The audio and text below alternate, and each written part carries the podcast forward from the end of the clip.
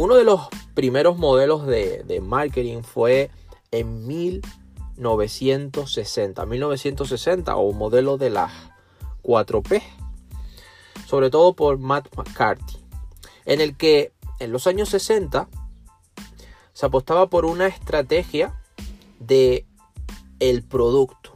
Se apodaba la estrategia del producto porque lo que simplemente era eh, promover ese producto, enseñar ese producto y hacer eh, ganancias, hacer beneficios, hacer utilidades, para que me entiendas con, con ese producto. Eso eran los años 60.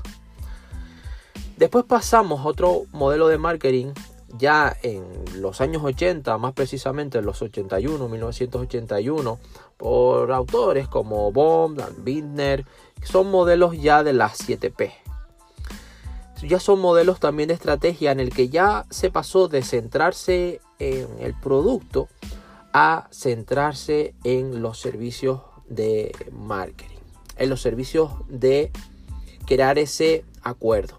Ahí nace ya eh, el marketing estratégico y el marketing operativo, que más adelante hablaremos eh, en gran detalle eh, de ellos.